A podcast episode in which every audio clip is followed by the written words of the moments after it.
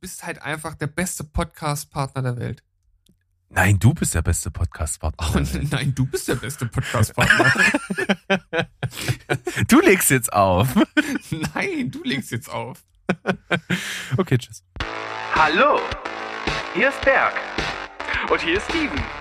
Herzlich willkommen zu Steven Spoilberg.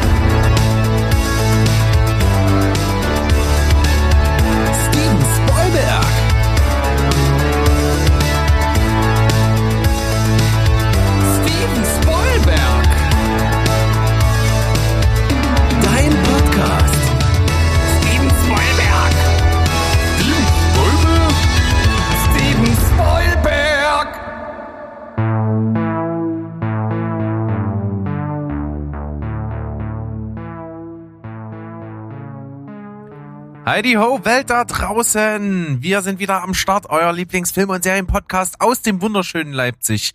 Steven Spoilberg ist back und natürlich mit dabei ist Steven. Hallo, lieber Berg. Hallo, lieber Steven tatsächlich finde ich es ein bisschen ärgerlich. Diesmal haben wir wenig richtige Themen am Start. Das liegt aber nicht daran, dass wir uns nicht drum gekümmert haben, keine Zeit hatten oder irgendwas. Es ist einfach nichts, finde ich, bedeutenswertes groß passiert. Ja, irgendwie ist in letzter Zeit so ein bisschen Flaute auf den Kino-News-Seiten findet man irgendwie immer nur die gleichen Themen, so die 500. News zum Snyder Ultimate Cut von der Justice League oder äh, das 35. Recap zu Wonder Vision. Also irgendwie dreht sich das irgendwie alles im Kreis und da gibt's tatsächlich nicht so ganz viel Neues und dann werden so eine Dinge ausgegraben wie Avatar kommt wieder ins Kino, ist jetzt der Rekord von Avengers in Gefahr und so eine Dinge, die halt keine Sau interessiert. Und äh, da ist es dann natürlich schwierig, noch ja irgendeine Art von Rosinen rauszupicken, aber Ihr kennt uns ja als investigative Journalisten, die hier ihr Werk äh, verstehen. Und dementsprechend haben wir auch diese Folge zumindest etwas gefüllt. Ja, und wenn wir schon nicht mit äh, absolut aktuellen, top interessanten News glänzen können, dann müssen wir aus den anderen Elementen unseres wunderschönen Podcasts, den wir hier schon 88 Folgen äh, zur Sonntag, zum Sonntag aufgelegt haben, ähm, machen. Ich habe den Anfang meines Satzes vergessen, ist einfach egal. Ähm, glänzen wir mit anderen Sachen auf jeden Fall. Und zwar habe ich ein wunderschönes Darstellerkarussell. Ui. Es ist alles andere als ein aktueller Film. Es ist einfach ein Film, den, den finden wir beide super, super cool. Und es kommt jetzt bestimmt so ein Luft durch die Zähne ziehen bei ein, einigen Zuhörern und Zuhörerinnen. Ähm, wie könnt ihr aber ich mache es jetzt einfach, weil ich finde, es macht auch Spaß, da jetzt äh, eine alternative Besetzung zu finden. Zu Zurück in die Zukunft. Uh. Yes! Uh. Natürlich. Marty McFly, gespielt von Michael J. Fox. Ja. Hätte ich gerne neu. Und natürlich den wunderbaren Dr. Emmett Brown, gespielt von Christopher Lloyd. Also Emmett Brown ist schwierig zu ersetzen, weil der praktisch perfekt besetzt wurde, wie ich finde. Meine ich möchte mich selbst nicht loben, aber ich tue es. Ich finde meine Besetzung, ich würde mir eine 10 geben. Okay. Für beide. Ist, also für meine Kombi. Ich finde meine Kombi einfach geil. das ist ja auf jeden Fall schon mal ein Ansporn für mich, da jetzt richtig was rauszuhauen. Ich, ich muss sagen, ähm, Marty McFly ist ersetzbar. Also ich finde, Michael J. Fox hat das natürlich gut gemacht und der hat die, äh, hat die Rolle natürlich geprägt und das ist halt einfach aus der Popkultur nicht mehr wegzudenken, dieser Film. Aber ich finde, ihn kann man ersetzen. Das ist auf jeden Fall machbar. Ja, gebe ich dir recht. Ist halt ein, ein cooler Typ, der trotzdem so ein bisschen außenseitermäßig ist, äh, sehr quirlig auch äh, an vielen Stellen. Ist also auch so ein bisschen ein unbeherrschter Typ und so, so frei von der Leber weg. Also der bietet viel von so einem Jedermann irgendwie, aber ist trotzdem so ein bisschen ja, halt eben Marty McFly, Calvin Klein. Ist, ja. ja. Marty McFly. Also, ich habe über Emmett Brown habe ich noch nicht nachgedacht, weil ich glaube, das wird der schwierigere Part. Aber selbst für, für äh, Marty habe ich jetzt noch keine direkte Eingebung. Ich äh, schau mal, was ich so ein bisschen in meinem Kopf finde. Ähm, wie wär's denn wie wär's denn mit mit Andrew Garfield. Das finde ich schon mal nicht so ganz schlecht. Das könnte. Natürlich jetzt aktuell wahrscheinlich ein bisschen zu alt dafür. Ja, ich, ich denke, das ist noch machbar. Aber ist, ich weiß, was du meinst, ne? Es ist so einer, an dem denkt man und man denkt, der ist immer noch irgendwie äh, Anfang 20. Ja, ja. Kann man so, kann man so sagen. Wie, wie alt ist eigentlich Marty im Kosmos des Films? Ist er da 17, 18? Na, der geht ja noch zur Schule, ne? Ja. Ja. Ich Okay, hätte jetzt na, zu 17 ja. gesagt, wahrscheinlich. Okay, na, wenn man das natürlich so aufdröselt, ist, äh, ist es auch vielleicht schon ein bisschen zu alt, ne? Dann muss ich da vielleicht doch irgendwie eher in die Jugenddarstellerriege gehen. Da ist dann natürlich die Frage, Was nie einfach ist, das haben wir schon mehrfach festgestellt. Dazu äh, kennen wir zu wenig so richtige äh, Jugenddarsteller. Das liegt aber mehr einfach daran, dass äh, viele davon natürlich noch nicht so krass etabliert sind, dass, dass, dass die so vermehrt einfach in unseren Kosmos auftauchen. hm, ich überlege gerade, ob ich irgendwie eine Serie aus der, ähm, aus der nahen Vergangenheit gesehen habe, wo vielleicht ein Jungdarsteller dabei wäre, der da reinpasst. Aber dann ist halt mal schwer, das einzuschätzen, wenn du den dann nicht kennst. Ne? Also, boah, es ist, das ist nicht äh, einfach tatsächlich. Ich kann dir auf jeden Fall schon mal die Information droppen. Michael J. Fox war damals 24. Ja, aber gut, Hätte sah ich auch aber, nicht gedacht. sah aber schon ein bisschen jünger noch aus, ne? Ja, hätte ich trotzdem vermutet, dass er vielleicht sogar eventuell schon etwas älter war. Hm. Aber gut, 24. Tja, mein lieber Berg, du stellst mich hier wirklich vor, vor ein Rätsel, möchte ich fast sagen. Ich habe äh, noch, noch keine weitere Eingebung für Marty, deshalb versuche ich mich mal äh, Emmett Brown zuzuwenden. Ich habe natürlich den Vorteil gehabt, ich hatte keinen Druck und konnte in Ruhe drüber nachdenken. Ja. Das ist ein entscheidender Vorteil an der Stelle, weil bei Marty habe ich auch ein bisschen überlegt. Bei Emmett Brown hatte ich so eine, eine wirklich geile Eingebung, die mir sehr gut gefällt. Hm. Ist das so jemanden, den man direkt äh, in so eine Rolle auch packen würde, oder ist das für dich jetzt so ein, so ein Ja, würde ich, würde ich. Teils, teils. Also ich finde, der passt da schon richtig gut rein. Das ist also jetzt nicht jemand, wo ich, wo man sagen würde, oh, den habe ich da jetzt äh, gar nicht gesehen, finde ich aber gut, sondern ist schon so einer wie, ja, das, das passt. Mhm. Also ist ja so ein bisschen überdreht. Ich überlege jetzt gerade, ob ich da jemanden nehme, der eher so aus dem Bereich Komödie kommt. Spricht Okay. auf jeden Fall wenig dagegen. Ja, ne, das, das stimmt schon. Aber pass auf. Stell dir mal vor, mit natürlich dem entsprechenden Outfit, den entsprechenden Haaren, Ben Stiller. Ah, Ben Stiller, der an, an, an dem klebt so, an dem klebt so ein, ah, wie, wie, wie, wie beschreibe ich das? Ich weiß gar nicht, wie ich das ausdrücken soll. Aber der ist irgendwie so vorbelastet in meinen Augen irgendwie. Ja, der hat ja auch halt einfach viel Schrott gemacht, ne? Das muss man halt sagen. Er hat halt wirklich so richtig einen blödel Scheißschrott gemacht. Aber er Und hat wenn ich halt das auch so im Hinterkopf habe, ah, Ja, aber das, so ein Hm. bisschen passt das ja durchaus auch. So, wenn man die Ansätze kanalisiert entsprechend mit seinen Möglichkeiten zum Beispiel aus Walter Mitty kombiniert, warum nicht? hm, muss ich drüber nachdenken. Oder, oder, oder Harrison Ford. Das wäre schon irgendwie wieder witzig. Aber nee, ich, dem nehme ich dieses Überdrehte, glaube ich, nicht ab. Das ist, vielleicht könnte er das spielen, obwohl, ich finde halt auch. Der Harrison Ford ist halt einfach zu trocken. Der hat einen sehr Ja, trockenen ja, ja, Humor. Ja, nee, f- finde ich jetzt, wenn ich äh, näher drüber nachdenke, auch so gar nicht gut. Hm. Wie, okay, pass auf. Pass auf. Wie wär's denn? Ist zwar auch zu alt, aber ich nehme jetzt einfach ein Duo, ein Duo, ein bestehendes aus einem anderen Film. Pass auf. Miles Teller und J.K. Simmons. das finde das find ich klasse. Das logge ich ein. Tatsächlich, ist tatsächlich recht gut. Miles Teller ist halt schon genau der richtige äh, Loser, unscheinbarer Jedermann-Typ für Ja. die Rolle. Ist zwar mittlerweile auch jetzt schon ein bisschen zu alt, aber das, das passt schon, weil das ist schon auch so ein bisschen jung gebliebener. Ähm, der kann quirlig sein, der kann äh, abenteuerlustig sein, der, der, der kann durchaus die, die Heldenidentifikationsfigur sein. Das kaufe ich ihm alles ab. Da bin ich eigentlich schon sehr, sehr gut zu sprechen drauf. Ich ja. bin mir noch nicht 100%. Ich würde so eine 8,5 wahrscheinlich vergeben. Mir gefällt das. Äh, die Kombination mit J.K. Simmons ist natürlich sehr naheliegend und deswegen auch gut.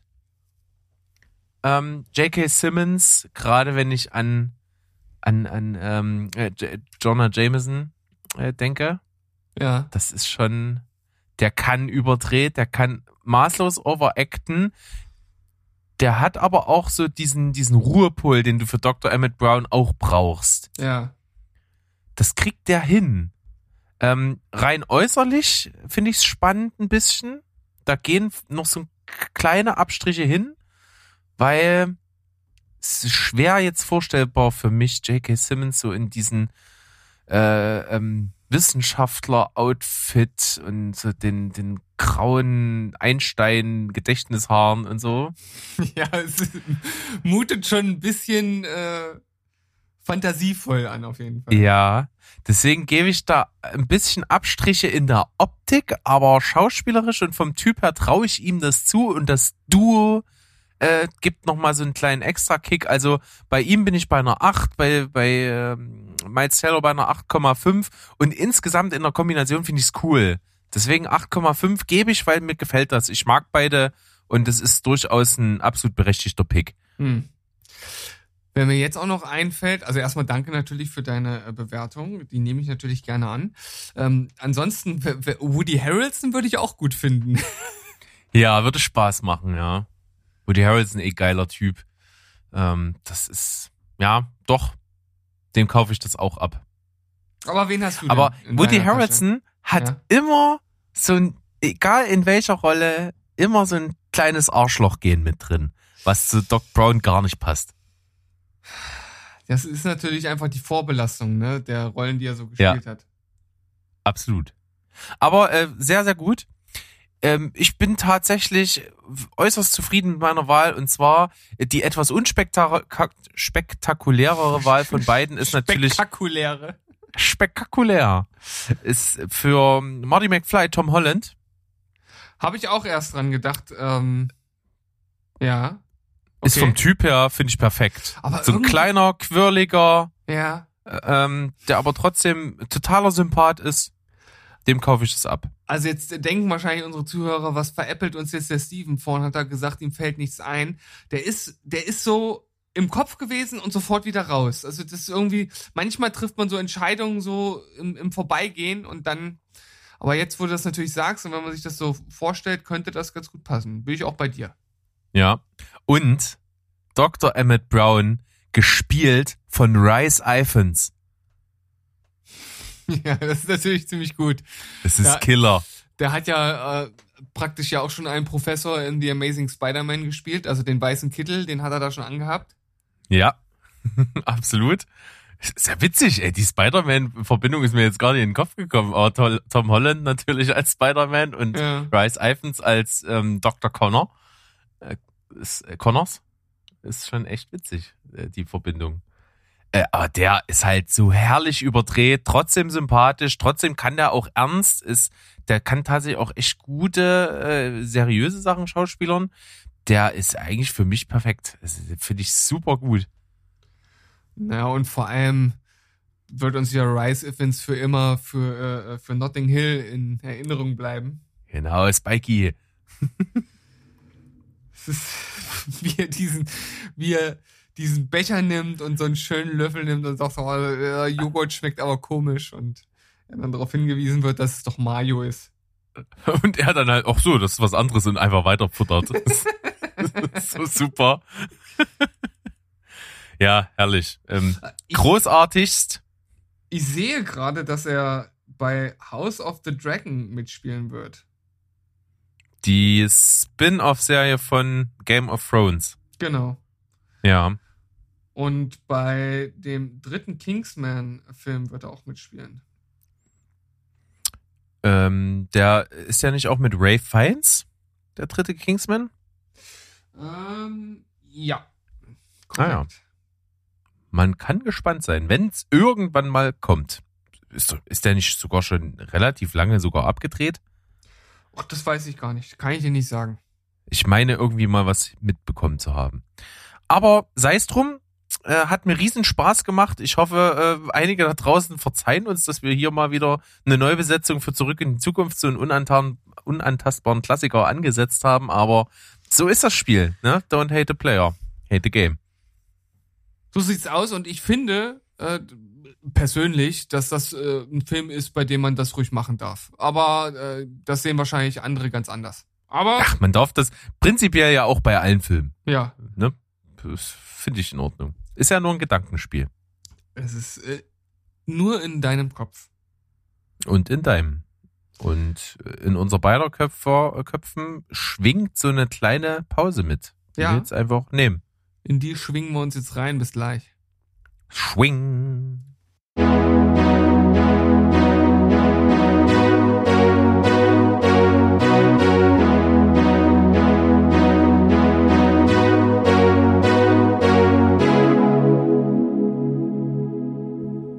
Herzlich willkommen, ihr lieben Zuhörer, zu unserem zweiten Teil der heutigen Sendung, der 88. Folge von Steven Spoilberg.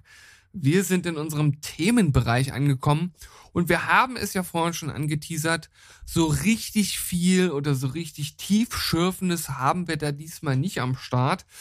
Und wenn ich hier nochmal so die gängigen Newsseiten durchstreife, ich kann es nur nochmal wiederholen, entweder ist es irgendeine Marvel-Serie oder ein Recap zu The Walking Dead oder irgendwas, was auf Disney Plus gerade abgeht. Aber das war's dann im Grunde äh, auch äh, schon. Und da ist es dann schwierig, wirklich für uns interessante Dinge rauszusuchen, denn ihr wisst ja, bei uns bekommt ihr nicht immer die aktuellsten Sachen, die einfach rumgehen, sondern die, die aktuell sind und uns interessieren. Und das sind natürlich nur ganz bestimmte Sachen. Aber Berg ist trotzdem fündig geworden und deshalb äh, werfe ich mal unser imaginäres Zepter direkt in seine Hand.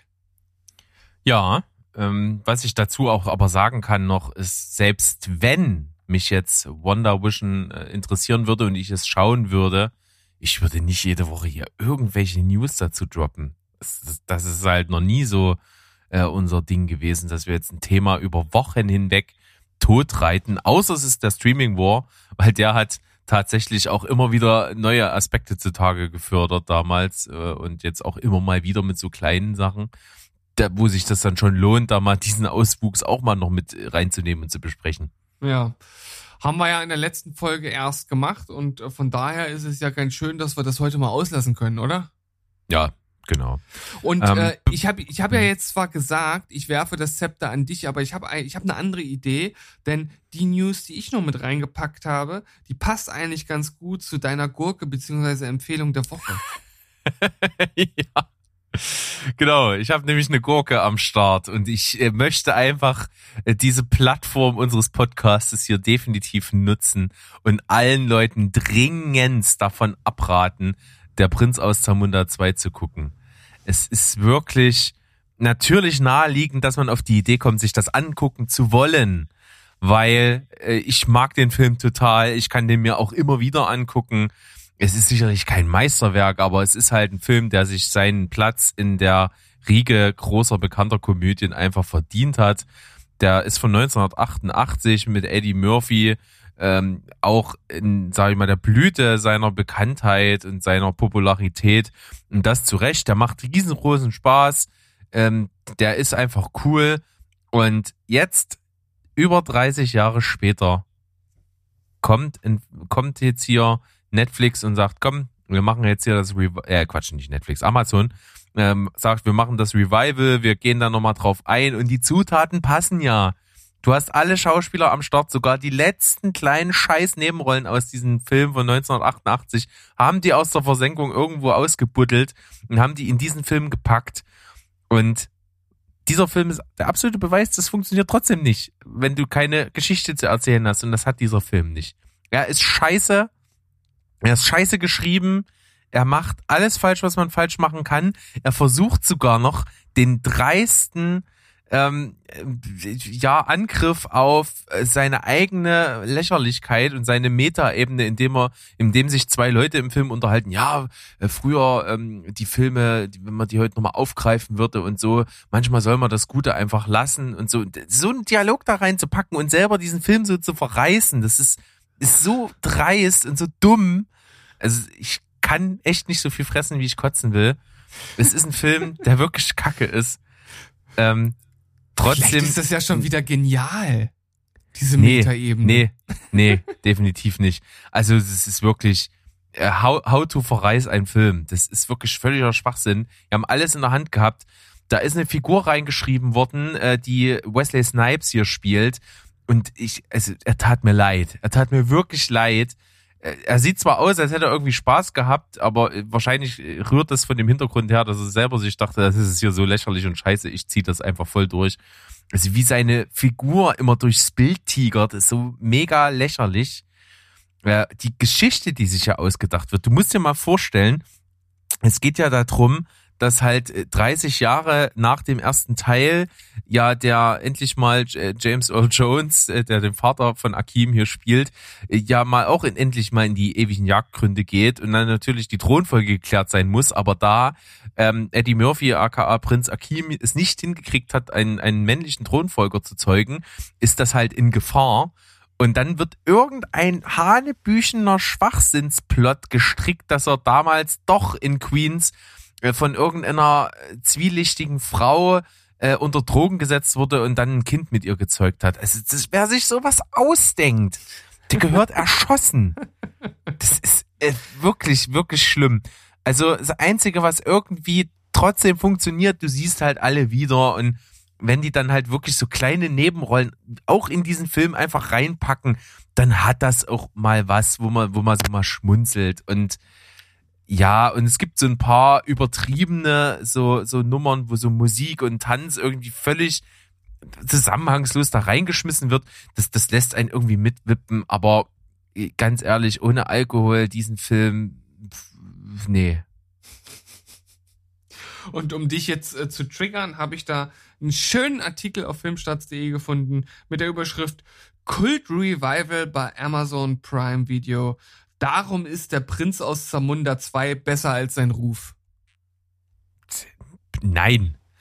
es gibt, es gibt tatsächlich, davon bin ich echt erschrocken, äh, auch so ein paar andere Filmseiten, die tatsächlich also im Gegensatz jetzt zu Filmstarts äh, unabhängig sind von, von einer weitreichenden Meinung, die also wirklich ihre eigene Meinung ins Internet schreiben, äh, wo der Film wirklich mit so fünf oder sechs oder sieben von zehn weggekommen ist, wo ich mich wo ich mir sage, habt ihr denselben Film gesehen? Also da muss man ja wirklich in so eine, in so eine äh, kultische, ich erinnere mich an einen coolen Filmdecke eingelullt worden sein, dass man so verballert im Kopf ist, dass man hier was, was über fünf gibt. Es ist, es ist wirklich, nee, könnte ich mich völlig in Rage reden, das tue ich auch es geht gar nicht, wie scheiße dieser Film ist. Also falls ihr mal die Idee gehabt habt, ich mag den Film von 1988, ich gucke mir jetzt die Fortsetzung an, ihr kriegt diese Lebenszeit nie wieder zurück. Sagt nicht, ich hätte euch nicht gewarnt. Und es ist halt so ein Paradebeispiel dafür, dass in neun von zehn Fällen eine so späte Fortsetzung einfach nicht funktioniert. Also das wurde schon so oft äh, in den Sand gesetzt, sowas weil man einfach versucht hat, äh, ja, wahrscheinlich zu überspielen, dass man keine originären Ideen hat und dann einfach geguckt hat, oh, was, was gibt's denn da? Auch hier, äh, Indiana Jones ist jetzt schon ganz schön lang her, aber machen wir doch einen äh, vierten Teil, äh, der dann natürlich vielleicht nicht in ähnlich schlechter Qualität wie jetzt der Prinz äh, aus Zamunda einzuschätzen ist, aber trotzdem natürlich deutlich hinter dem geblieben ist, was damals die äh, Filme veranstaltet haben. Und äh, sowas kann man immer wieder beobachten und ich plädiere auf jeden Fall ähm, dazu, entweder man macht Filmreihen wirklich so, dass die äh, zusammenhängend bleiben und dass man da eine gewisse Homogenität hat und dann auch irgendwann sagt, okay, jetzt ist auch Schluss.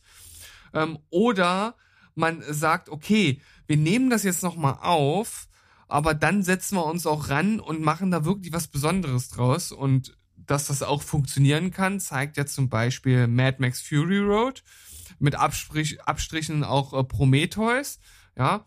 Ähm, aber es kann halt auch mächtig schief gehen. Und ich habe so vom Gefühl her so den Überblick, dass das eher in die negative Richtung geht.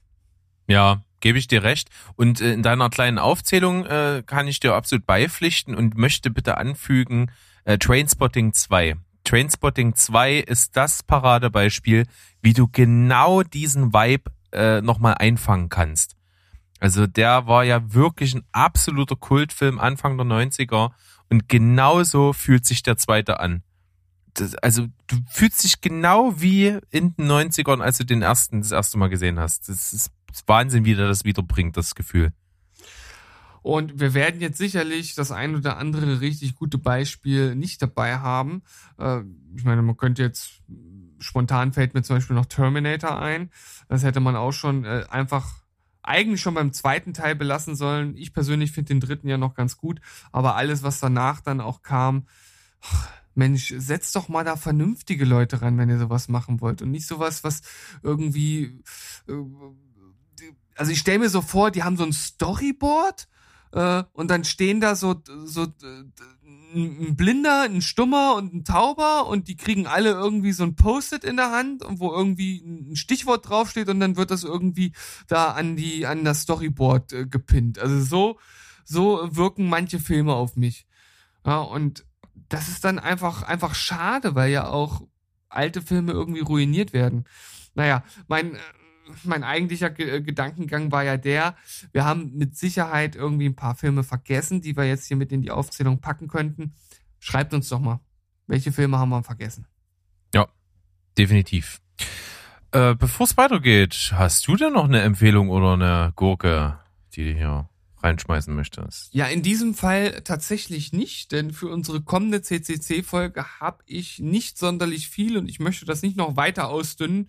Äh, das liegt natürlich an dieser ominösen Serie, äh, wo ich einen riesen Hype schon aufgebaut habe und ich jetzt schon mehrfach erwähnt habe. Äh, ich kann euch da nur enttäuschen, aber die haben wir jetzt zu Ende geschaut und es sind dann letzten Endes 36 Folgen gewesen und da mussten wir erstmal sozusagen das Ende finden und deshalb habe ich mich entschieden, diese Woche nichts zu präsentieren hier. Ich bin absolut gespannt. Äh, ich, ich, ja, entweder wird's wird's irgendwas äh, völlig Überraschendes oder was, wo ich mir am Ende sage, Steve hätte nicht von Anfang an die Fresse halten können oder irgendwas dazwischen oder vielleicht doch was ganz anderes. Ich, es kann alles passieren. Es kann alles passieren. Die Gefahr besteht in alle Richtungen. Ich kann es nicht einschätzen. Irre. Wir werden es erleben äh, und äh, tatsächlich, wir können es ja an der Stelle schon mal anteasern, nicht allein, denn aufgrund dessen, dass du ja so ein bisschen jetzt einfach beschäftigt warst mit dieser Serie und ich schon wieder so scheiß viel geguckt habe und sich das immer mehr anstaut einfach, ähm, dachte ich mir, wir, wir schonen eure Nerven, dass ihr mir eine ganze Folge lang zuhören müsst, wie ich alleine rede, was ich alles geguckt habe. Äh, haben wir uns unseren Kumpel Sandro wieder an den Start geholt, der äh, quasi zu mir das Gegengewicht bilden wird in dieser Folge. Und äh, einiges von dem, was er geschaut hat, beisteuern wird. Und das wird, glaube ich, wieder sehr, sehr ähm, abwechslungsreich, weil sein filmischer Horizont äh, zwar cool ist, aber doch halt irgendwie anders als das, was wir so normalerweise uns angucken. Und deswegen, glaube ich, macht das Spaß. Es wird großartig. Also ich weiß nicht genau, wie die Folge wird, aber sie wird großartig. Sehr gut. Äh, darf ich da so, so einen kleinen äh, zweite Empfehlung der Woche mal reinschmeißen von mir, ja. wenn, ich, wenn du jetzt nichts hast? Ja, darfst du. Äh, denn äh, habe ich so ein kleines Backup, das ist sowas, was du auch schon mal gemacht hast. Und zwar habe ich jetzt was wiederentdeckt, was ich unglaublich gerne abends beim Abendessen nebenbei gucke, was, äh, was jetzt im Fernsehen kommt. Und zwar auf RTL Nitro, glaube ich, kommt das. Das ist bei, Kommt meinem immer ist bei meinem Favoritensendern auf eins. Ja, dachte ich mir doch. Aber da kommt immer abends zwischen halb acht und viertel neun, kommt da immer wieder Jim. Und das ist eigentlich Oh, ja. eine absolute 0815 Stino-Serie. Ich weiß nicht, ob du die mal gesehen hast. Kennst du das? Ich habe da auch mal Folgen von gesehen, aber ich könnte jetzt keinen Charakter benennen oder dir so ganz genau sagen, worum es geht. Ja, also es ist, es ist unglaublich klischeebehaftet. Es ist im Grunde genommen eine 0815 Sitcom.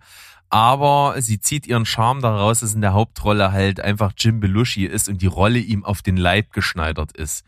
Er spielt halt den typischen äh, amerikanischen Durchschnitts-Macho-Typen, der, äh, der, der alle Männer-Klischees vermeintlich erfüllt. Äh, und seine Frau, ähm, äh, die, die, die äh, Cheryl in dem Fall, ich weiß nicht, wie, wie die Schauspielerin heißt, aber es ist auch die, die bei Two and a Half Men später die Freundin von Ellen wird. Ähm, die ist natürlich rein optisch völlig über seiner Liga. Äh, sind aber halt ein Ehepaar und das Ganze funktioniert eigentlich vom Mechanismus her immer so, dass äh, am Anfang der Folge irgendwie ein klassischer Konflikt ist, den er halt Kraft seiner Wassersuppe so als Macho-Mann, ja, ich hau jetzt auf den Tisch, weil ich ein Mann bin und deswegen weiß ich das besser, irgendwie versucht zu lösen. Seine Frau völlig dagegen ist ähm, und sagt, das ist nicht so und du siehst das falsch und du musst das ganz anders sehen. Und sie eigentlich ist, die diese progressive Anti-Klischee-Haltung mitbringt in die Serie das Ganze dann aber sich so fortsetzt und zum Streit entwickelt und am Ende so rauskommt, dass er eigentlich doch irgendwie recht hatte und sie nicht. Und am Ende versöhnen sie sich irgendwie, weil sie sich so auf den Mittelweg dazwischen einigen und halt irgendwie dann beide äh, Sichtweisen dieses Themas dann jeweils beleuchtet haben. Das ist irgendwie charmant und ich liebe ihn halt einfach. Er ist so ein geiler Typ. Ähm, er wird auch gesprochen von der Synchronstimme, die auch unter anderem äh, Jeff Bridges in, in The Big Lebowski spricht und so. Das, das fühlt sich alles irgendwie heimelig an und cool. Und ich finde auch die Nebencharaktere ganz cool. Ähm, zum einen halt äh, der Bruder von, von Cheryl, ähm, so, ein- so ein dicker Andy, äh, der eigentlich nur so ein, so ein trauriger Single-Typ ist, der einfach keine Frau abkriegt und so. Und dann noch ihre überdrehte Schwester Dana. Ähm, das ist irgendwie so eine Konstellation, die finde ich witzig. Es ist nichts Besonderes, mag sicherlich nicht auch was für jedermann sein, aber ich mag das so nebenbei auf jeden Fall. Und es gibt so ein, zwei Kultsprüche, äh, die, die haben meine Frau und ich schon seit langer, langer Zeit in unseren, in unseren Alltag integriert. Und das ist, ja, dafür ist es ganz gut. Interessant und vor allem auch überraschend. Hätte ich jetzt überhaupt nicht mit gerechnet. Also nicht, dass du generell die Serie gut findest, aber dass die jetzt hier erwähnt wird. Und äh, ich finde, dafür ist dieser Slot auch ziemlich gut geeignet. Du hast mich also richtig gut vertreten für heute. Finde ich gut. Äh, wollte ich schon immer mal machen. Hatte ich äh, letztens, hatte ich auch schon seit zwei, drei Wochen in der Hinterhand, hatte aber immer Sachen, die ich gerne als Empfehlung oder Gurke vorstellen wollte. Und heute habe ich die Gelegenheit, das so als, äh, als, als aus der zweiten Reihe noch hier ins Rampenlicht zu rücken. Sehr, sehr schön. Aber ich habe ja vorhin schon gesagt, du hast auch eine News mitgebracht. Willst du die mal gerade raushauen und mit mir besprechen? Ja, auf jeden Fall. Äh, du hast ihn, glaube ich, ja noch nicht gesehen. Und zwar ist die Rede von Eurovision Song Contest Fires, The Story of Fire Saga. Äh, Hast du noch nicht gesehen, ne? Nee, habe ich noch nicht gesehen. Ja, ist aber auf, äh, auf jeden Fall dein Humor, solltest du mal gucken. Ist tatsächlich besser, als ich erwartet hätte. Fand ich sehr unterhaltsam und lustig. Ähm, und die Story da ist ja, dass halt quasi Will Ferrell und ähm, Rachel McAdams in dem kleinen Ort in, äh, in Island leben. Und zwar heißt der Ort, ich muss nochmal nachgucken. nicht- Husavik, genau. Und die, die kommen aus diesem Ort und sind riesengroße Fans äh, seit Kindheitsbeinen an schon vom Eurovision Song Contest und träumen davon, äh, mal Musik zu machen und äh, dort antreten zu dürfen. Und im Verlauf des Films klappt das halt auch. Äh, und äh, irgendwie ist das alles irgendwie so eine coole Underdog-Story und der, der Film ist natürlich völlig gaga, aber hat coole Momente, macht Spaß. Und äh, sie kommen dann irgendwann mal dahin, dass natürlich dieser, dieses kleine isländische Kaff Husavik natürlich Berühmtheit erlangt dadurch, diese beiden, die da bei dem Song Contest antreten. Äh, Und äh, in dem Film äh, schreiben die dem, dem Ort dann auch so einen Song und das ist alles ganz cool.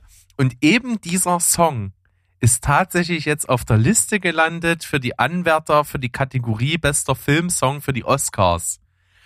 Und um das Ganze halt äh, wirklich dahin zu bringen, dass dieser Film wirklich tatsächlich letzten Endes für die Verleihung nominiert ist und vielleicht sogar gewinnt, hat die Stadt Husavik, die es wirklich gibt, einfach ein Promo-Video gedreht und und macht da äh, in diesem Video sehr, sehr äh, selbstironisch und lustig darauf aufmerksam, dass die Stadt es doch verdient hätte, den Oscar äh, einzuheimsen und deswegen äh, somit die Bekanntheit zu erlangen, die dem Ort gebührt. Und das ist, ist wirklich herrlich, weil der, weil der ähm, Bürgermeister dann so die ganze Zeit zum Zuschauer spricht und äh, dann die Gründe aufzählt. Und das ist alles so witzig und ich finde das herzallerliebst, ich finde das total schön.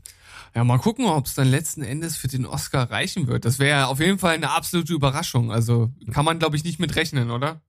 Äh, nee, es wäre natürlich unglaublich. Also ich, ich würde es hart feiern. Schon witzig in diesem Video, wie er sagt, ja, mein Name ist Oscar Oscarson und ich bin äh, mittlerweile äh, bisher der einzige Oscar in dieser Stadt. Wir könnten doch einen gebrauchen. Das ist halt schon so ein geiler Gag, ey. Den kann sie nicht liegen lassen und der ist einfach so charmant hier eingebaut. Äh, ich verlinke das Video auf jeden Fall auf unserer Homepage. Es ist, äh, es ist sehr, sehr kurzweilig und schön. Und genauso wie Eurovision, The Story of Fire Saga, kann man sich auch mal rein tun, aber man muss natürlich ein bisschen auf diesen Gaga-Humor von Will Ferrell und so stehen. Aber die Chemie zwischen ihm und Rachel McAdams, die äh, ist sehr eigen funktioniert und der Film hat auch so kreative Ideen und ist sehr charmant. Ach, liebe Zuhörer, jetzt seht ihr, das ist unsere Kragenweite. Auf sowas stehen wir, sowas bauen wir hier ein. Denn äh, wir sind für, solch, für solche Kuriositäten. Dafür sind wir zu haben. Natürlich entwischt uns auch mal hier und da eine, aber wenn wir die finden, dann könnt ihr euch sicher sein, dass wir die hier präsentieren. Äh, Finde ich super, dass du das mit reingenommen hast und äh, ich bin gespannt. Bin gespannt, was daraus wird. Ja, ähm, das können wir auch sein. Tja, so und so erschöpfen sich langsam auch die Themen für heute. Ähm, ich habe einfach mal hier noch was reingenommen, worüber ich vielleicht mal mit dir sprechen möchte. Das ist so ein bisschen so ein Thema meines allgemeinen Sehverhaltens momentan. Äh, momentan ist das geprägt von maßgeblich zwei Dingen. Das eine ist, es kommt sehr viel mehr auf meinen, auf meine Situation, in der ich mich gerade befinde, an, was ich dann letzten Endes gucke. Also, wenn ich das erklären darf, ne, Freitagabend, wenn die Woche so durch ist und so dann die, die Arbeitslast erstmal so abfällt und man endlich ins Wochenende startet und entspannen will, mach, mach ich mir eine gute Flasche Wein irgendwie auf und setze mich vom Fernseher und, und will dann einfach nicht mehr angestrengt sein. Also ich könnte wirklich nichts forderndes Freitagabend gucken derzeit. Es geht einfach nicht. Bin ich nicht aufnahmefähig für. Das heißt, ich wähle Freitagabend halt wirklich aus, was mich nicht fordert, was mich möglichst krass unterhält. Und in dem Zusammenhang ist es mir auch fast egal, wenn das nur so ein leicht überdurchschnittlicher Film ist. Hauptsache, äh, die, die Unterhaltung steht da für mich halt total im Vordergrund. Mhm. Das, das ist so ein, ich weiß nicht, wie ist das bei dir? Gibt's das bei dir, dass du auch so ein, so ein Film guckst, wo du vorher schon weißt, naja, das wird wahrscheinlich so eine sechs oder sieben von zehn maximal. Äh, aber das passt jetzt total dazu, wie ich, wie ich gerade aufnahmefähig bin oder wie ich Bock hab. Nee, ich glaube, äh, ich gehe da ein bisschen anders an die Sache ran, weil wenn ich in so einem äh, Stadion, äh, Stadion bin, wie du äh, gerade beschrieben hast, äh, ist es halt eher so, dass wir sagen, wir gucken jetzt gar nichts mehr. Und dann gehen wir meistens ins Bett oder lesen noch äh, ein bisschen im, in irgendeinem Buch und dann äh, ist es bei mir auch so, dass dann schon äh, relativ schnell die Äuglein zufallen und dann ist der Tag auch äh, vorbei. Äh, wenn ich äh, irgendwie äh, so kaputt bin, dass ich sage, ich brauche jetzt nur irgendwas, was mich berieselt, schaffe ich den Film sowieso nicht bis zum Schluss. Ja, das ist ja auch nicht falsch und das ist bei mir ja ähm, nee, eher selten zwar der Fall, aber wenn ich das schon vor Antritt des Films merke, dass es sein könnte, dass ich den Film nicht bis zum Ende durchhalte, dann wähle ich auch wirklich bewusst was, wo ich mir denke, wenn ich da einpenne, ist es mir auch scheißegal. Hm. So, da, da kann ich auf jeden Fall am Donnerstag von berichten. Das ist nämlich jetzt der Fall mal gewesen. Ja. Das ist auf jeden Fall eine interessante Herangehensweise. Ich, ich würde sagen, dass ich das äh, eher nicht so mache. Also du beschreibst ja auch oft so diese diese Rom-Coms, die du dir dann anguckst und du hast ja auch so ein bisschen Fable dafür, aber ähm, ich erwische mich ganz, ganz selten, dass ich sage, ach, jetzt, keine Ahnung, jetzt sitze ich hier halt und ich weiß nicht so richtig, was ich gucken soll. Jetzt gucke ich so einen Film, bei dem ich weiß, oh, ist vielleicht nur eine 6 oder eine 7. Mache ich tatsächlich sehr, sehr selten. Mhm. Aber es ist interessant. Äh, Finde ich, glaube ich, auch für, für die Zuhörer ganz interessant, wie, wie verschieden wir da schon, wir zwei ticken. Und da gibt's sicherlich noch tausend andere Facetten und Sehgewohnheiten bei euch da draußen, die, die ihr uns hier zuhört. Äh, Gerne mal Bezug nehmen darauf. Würde mich interessieren, ob, ob, ob vor allen Dingen auch, ob andere das so machen wie ich, ob andere das auch total fühlen. Weil ich glaube, das ist recht verbreitet, so dieses, dieses Ding, ich lasse mich jetzt einfach mal nur berieseln. Ich habe keine Lust auf Anstrengung. Ähm, das ist, glaube ich, gar nicht so selten. Ja, ich weiß nicht. Also ich, ich glaube, wenn ich, wenn wir in dieser Situation sind, dann äh, ist es immer ein guter Zeitpunkt, um eine Sitcom zu schauen. Dann ist immer eine Folge Community oder wenn gerade die neue Staffel von Brooklyn Nine-Nine äh, an, anläuft oder irgendwas ähnliches, dann schauen wir nochmal, weil dann wissen wir auch, die schaffen wir auf jeden Fall. Wir wissen, wir schlafen nicht ein und äh, es ist dann halt auch was, was unterhält. Aber ich, ich bin nicht so ein Fan von so Filmen, von denen ich weiß, es ist nur seichte Unterhaltung und es ist vielleicht generell nicht so mein Ding. Da traue ich mich nicht ran. Vielleicht bin ich da auch ein bisschen irgendwie zu perfektionistisch und will dann einfach nur das gucken, was halt gut ist, aber es gibt halt so eine große Auswahl und warum nicht das schauen, was halt geil ist. Ja. In dem Zusammenhang ist es bei mir auf jeden Fall auch noch so, das äh, habe ich auch schon relativ oft hier erzählt, äh, so, so ein guter Frühstücksfilm ist für mich halt das, was ich, wenn ich Samstagmorgen wirklich Frühstück richtig zelebriere, was ich ja den ganzen Rest der Woche halt nie mache, einfach aus Zeitgründen. Äh, und ich, Frühstück ist für mich halt einfach ganz ein Heiligtum, ist ein wichtiges Ding, ähm, was ich quasi nur samstags ja in der Form zelebriere. Ähm, mit meiner Frau zusammen und so schön zusammensitzen, schön Brötchen und Zeug und alles. Und, und dabei äh, ist die Filmauswahl eigentlich auch sehr wichtig. Da geht's halt wirklich darum, das muss ein Feel-Good-Film sein. Also da kann man auch kein Drama oder kein Action oder irgendwas gucken. Es muss so ein Feel-Good-Ding sein und da gibt's halt echt Perlen. Und äh, wenn, wenn die das können, die Filme, dann äh, kriegen die dann nochmal sogar einen extra Boost, wenn die, wenn die mein Frühstück so schön begleiten. Mhm. Ja, gut, ich kann das natürlich in der Argumentation vollkommen äh, nachvollziehen. Aber ja, bei uns ist das dann meistens anders. Also gerade so zum Essen, wie gesagt, da bieten sich halt diese äh, Sitcom-Folgen oder ähm, ja, halt auf, auf auf Klamauk und ähnliches ausgerichtete Serien halt für uns besser an, weil ähm, das halt einfach eine ganz gute Länge ist äh, fürs, fürs Essen und ähm, ich schaue eigentlich ungern irgendwas, wo ich mich in irgendeiner Art und Weise entweder konzentrieren müsste oder was länger geht als das, als das Essen. Das ist irgendwie ganz komisch. Das ist so für, für Das kann so ich aber total nachvollziehen. Ähm, ja, das ist ja auch ein bisschen das, was ich vorhin angesprochen habe mit immer wieder Gym. So abends beim Abendessen äh, geht das super. Ja, aber ich könnte ja zum Beispiel auch irgendeine Komödie schauen oder irgend, irgendwas, was halt vielleicht einen ähnlichen Humor hat, aber auf Filmlänge ist. Aber selbst das, äh, es ist so ein bisschen so eine Kopfsache bei mir, dass das irgendwie so von der Länge irgendwie zusammenpassen muss. Ich Mhm. setze mich jetzt hin mit, mit, dem, mit dem Essen und ich schaue die Folge und wenn ich fertig bin, ist ungefähr auch die Folge vorbei. Aber dann noch den Film irgendwie weiterzuschauen, so eine ganze, was weiß ich, eine Stunde oder was, das ist irgendwie ein komisches Gefühl. Klingt jetzt vielleicht total seltsam, aber ähm, manchmal gibt's da so, so bestimmte Ansichten oder so Ticks, ja, ist wahrscheinlich der bessere Begriff, den man da, die man da irgendwie verinnerlicht hat und kann sie nicht so genau erklären. Ja, finde ich aber total nachvollziehbar. Ähm, das ist also der, der, die große eine Sache, die mich momentan in meinem Sehverhalten sehr bestimmt. Und die große andere Sache, die jetzt einfach aus verschiedenen Gründen ist, ich habe jetzt ähm, tatsächlich mehrere äh, Zweitsichtungen oder Drittsichtungen gehabt von Sachen, die ich sehr, sehr, sehr, sehr gut finde und schon lange nicht mehr gesehen habe. Ähm, dazu gehört äh, die erste Staffel Fargo. Äh, einfach weil wir, äh, das soweit kann ich ja schon mal sagen, dazu ja was Spezielles planen, äh, zumindest also ähm, ähm, so wie wir es schaffen. Also zumindest werden äh, Mo und ich wohl mal dazu in irgendeiner Form irgendwas machen irgendwann. Das, das ist alles noch so ein bisschen am Köcheln. Äh, da habe ich mir die erste Staffel Fargo, die ja meine Lieblingsserie ist, jetzt nach langer Zeit quasi jetzt in einer Zweitsichtung unterzogen.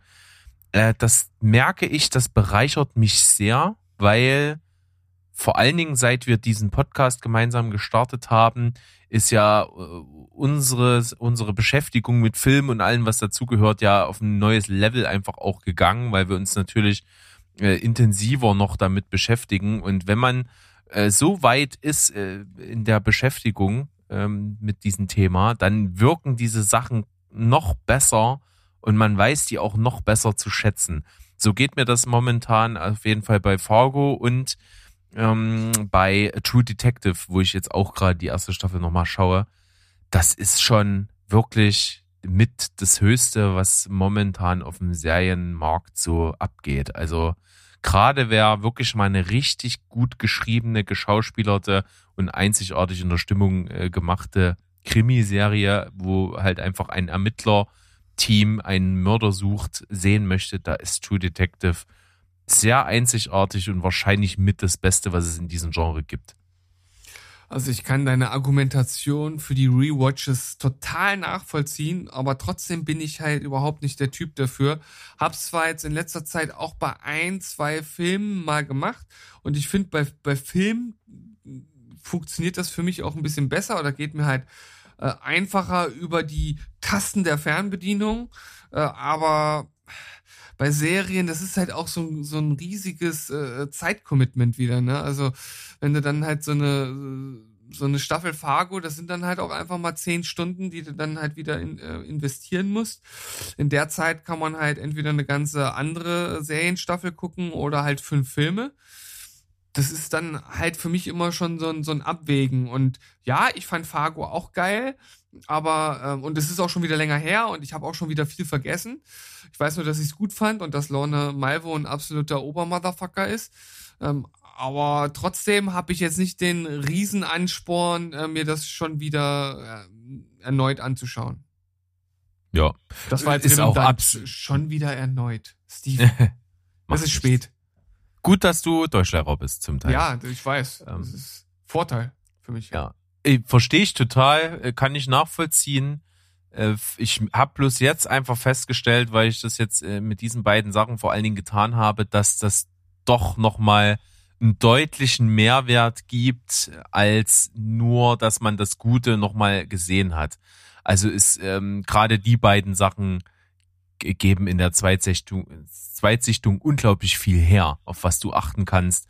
Ähm, wenn du die Story schon grob kennst, kannst du dich auch völlig anders drauf einlassen, ähm, nimmst auch Dinge völlig anders wahr. Also ich hatte zum Beispiel im Hinterkopf, dass True Detective wirklich geil ist, aber wie krass ich von Minute eins da reingezogen werde, als würde ich das gerade zum ersten Mal sehen, ist echt heftig. Es ist, ist Wahnsinn.